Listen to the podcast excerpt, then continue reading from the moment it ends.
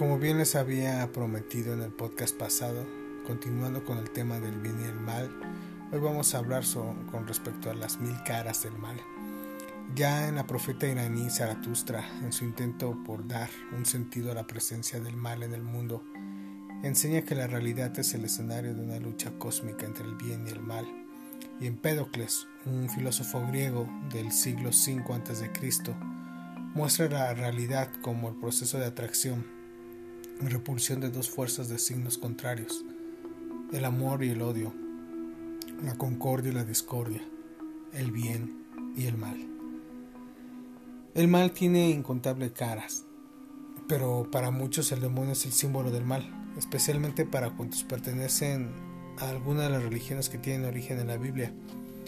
En uno de sus libros, el de Job, escrito entre los siglos 3 y 5 a.C. adaptado al parecer de una leyenda fenicia, queda claramente unidos. En el libro de Job, un hombre bueno, religioso, sano, rico y estimado en su comunidad, él se ve despojado de todos sus bienes, hijos y salud incluidos, porque Satanás, obviamente, reta a Dios a que le prive de ellos y compruebe que si lo hace sus bendiciones se tornarán maldiciones. Pero Job, aun con las insidias de Satanás y las palabras de sus antiguos amigos, sigue siendo justo y fiel a Dios, manteniéndose pese a los males que caen sobre él. Superada la prueba, Job recupera todos sus bienes. El libro de Job nos muestra una de las caras del mal, como el Génesis muestra otra de ellas, en la serpiente que tienta a Eva para que le obedezcan al Señor y coma del árbol de la fruta del bien y del mal. En algunos libros del Antiguo Testamento, Job, Crónicas, por cierto, Satanás se utiliza como nombre común, no como nombre propio, mostrándole como una criatura genérica y no como el personaje individual y definido que presenta en el Nuevo Testamento. En el Nuevo Testamento se cita al diablo 52 veces y siempre como un ser dedicado a alterar la obra del bien. En el Evangelio de San Juan el diablo es el príncipe de este mundo, aquel que en el Apocalipsis estará en el centro del enfrentamiento escatológico con el Hijo de Dios. Ya hemos visto otra de sus caras, la más genérica, la que define como ausencia del bien, falta de salud, de amor, de bienes espirituales o materiales.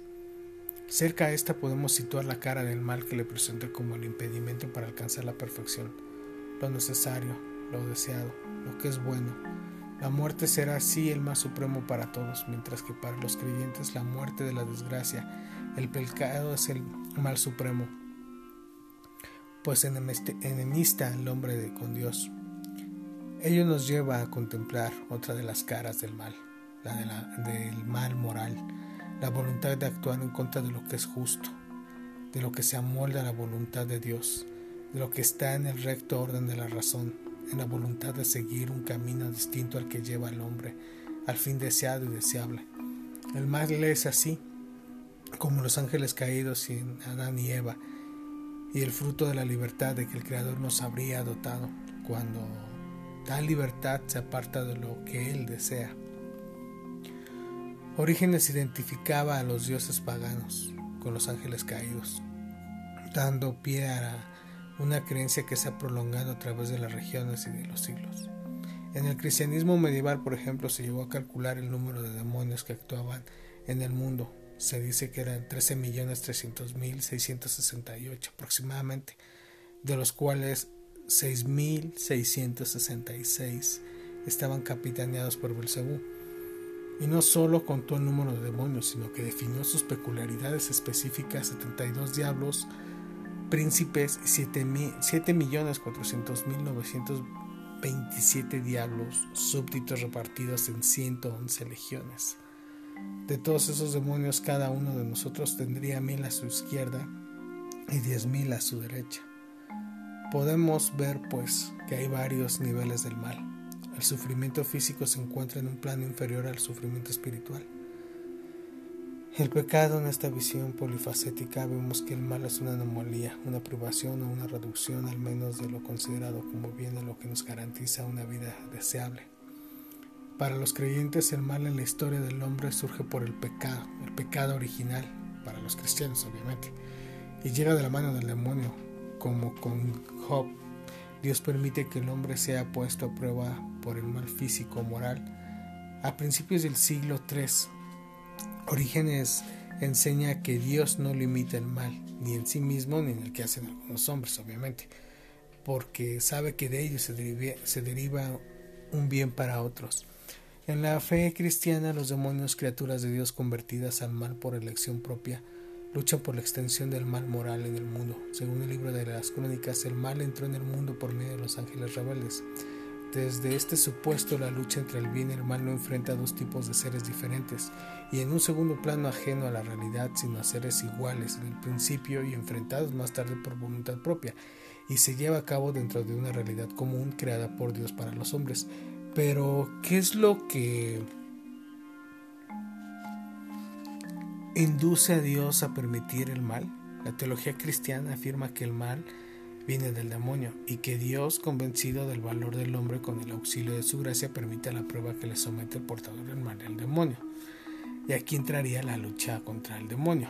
De hecho, en la literatura geográfica y especialmente durante la Edad Media y principios del Renacimiento, la lucha de los santos contra el demonio ocupa un lugar preferente especialmente en lo que se hace referencia a las tentaciones diabólicas, a que según esa literatura fueron sometidos los santos sobre todo los que buscaron la santidad apartándose del mundo e internándose en el desierto. Sin duda el ejemplo más conocido y de mayor importancia es el de las tentaciones que fue sometido Jesús cuando estaba a punto de concluir los 40 días de ayuno en el desierto que precedieron al inicio de su vida pública. En San Mateo las narra así su evangelio. Procedo a leer un fragmento de ese evangelio de San Mateo. Entonces Jesús fue llevado por el Espíritu al desierto para ser tentado por el diablo. Y después de hacer un ayuno de 40 días y 40 noches, al fin sintió hambre y acercándose al tentador le dijo, si eres hijo de Dios, di que estas piedras se conviertan en panes. Mas él respondió, está escrito no solo de pan vive el hombre, sino de toda la palabra que sale de la boca de Dios. Entonces el diablo le lleva consigo a la ciudad santa, le pone sobre el alero del templo y le dice, si eres hijo de Dios, tírate abajo, porque está escrito, a sus ángeles te encomendarás y en sus manos te llevarán para que no tropiece tu pie en piedra alguna. Jesús le dijo, también está escrito, no tentarás al Señor tu Dios, todavía le lleva consigo al diablo un monte muy alto le muestra todos los reinos del mundo y su gloria y le dice todo esto, te daré, si postrándote me adoras. Dícele entonces a Jesús aparte de Satanás, porque está escrito, el Señor tu Dios adorarás y solo él darás culto. Entonces el diablo se aleja y aquí que se acercaron unos ángeles y le servían.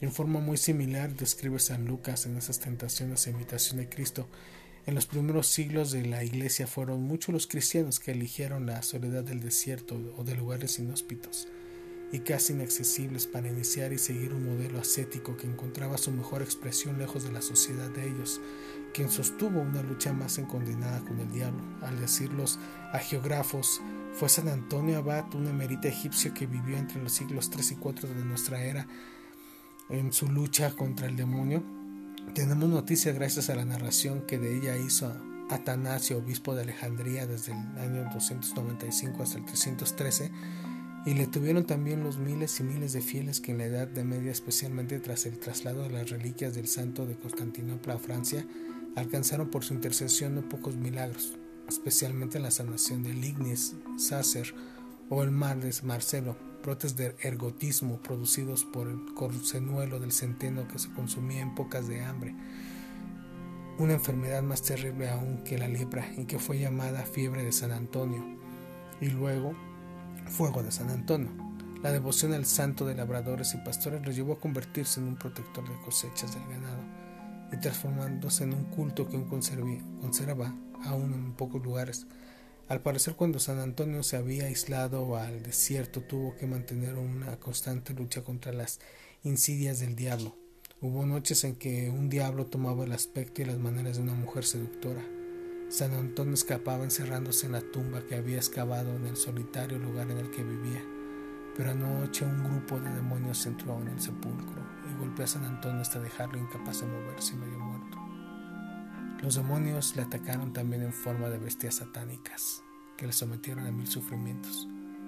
Pero el santo eremita salió, siempre vencedor de todos los embates, y llegó a decir a los demonios, si tuvieses poder, habría bastado a uno solo de vosotros, pero como, el Señor os quitó la energía e intentáis atemorizarme con el número, vuestro aspecto de bestias y de brutotes es tan solo signo de vuestra debilidad.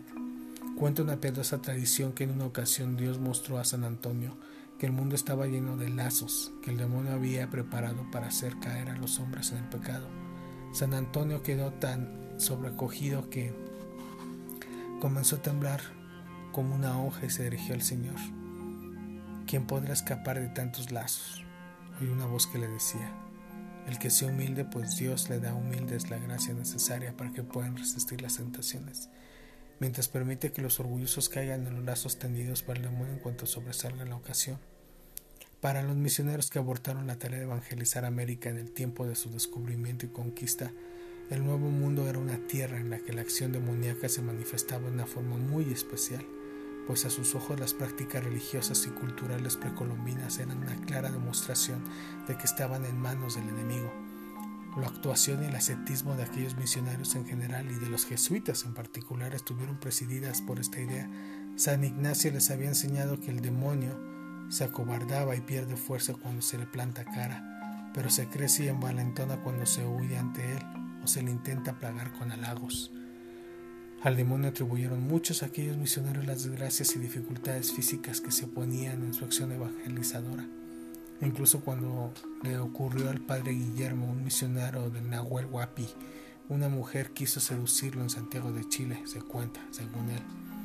Estando al punto de salir para la misión, finalmente escapó de la tentación gracias a la intersección de la Virgen María, a quien se encomendó al sacerdote, por supuesto, le creemos.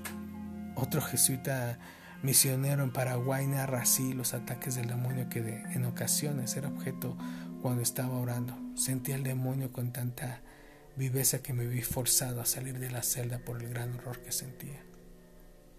De tres maneras, la primera como quien tira dardos de malos pensamientos derechamente al alma para inquietarla, la segunda como un horror grande que se siente al alma y temor sin figurarse nada.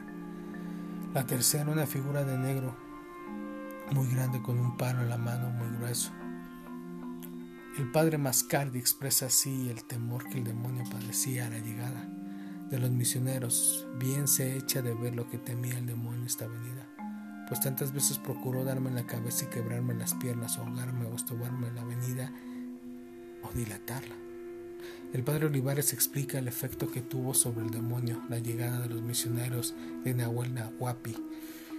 Algo conjeturó al demonio, también de la entrada de los padres de esta misión porque años antes sin poder disimular su sentimiento manifestó en una junta de brujos y a varios que se le hallaron presente viéndoles a esto algo triste le preguntaron la causa a lo que respondió estoy así porque se presentó vendrán padres a estos parajes para enseñar la doctrina de Cristo lo cual siento grandemente y el padre Sepp que fue misionario en Paraguay Cuenta el error de una india a quien el demonio, haciéndole creer que era la Virgen, al presentarse con el aspecto de esta, hizo que se acusillase a sí misma.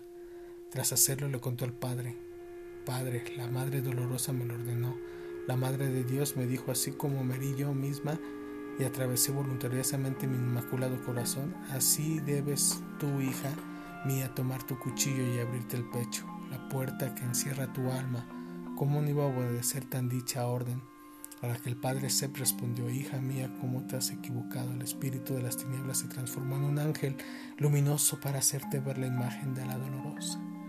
Obviamente en la Inquisición, el tribunal creado por el pontificado en la Edad Media para localizar y procesar y sentenciar a las personas culpables de herejía, es quizá el consejo administrador de justicia más conocido y torcido detrás de la historia del cristianismo, pero no es el mismo será bueno detenernos un momento en otro podcast o en otro juicio para platicar lo que ocurrió durante siglos y que pese a contar la presencia y la bendición de los clérigos, se suponía un verdadero atentado contra Dios para hacerlo contra la caridad y por significar un sacrilegio, intento forzar la voluntad divina de Dios.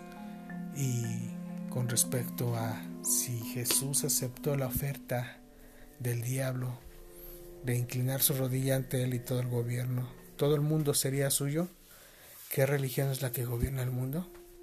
Entonces creo que sabemos que aceptó la respuesta.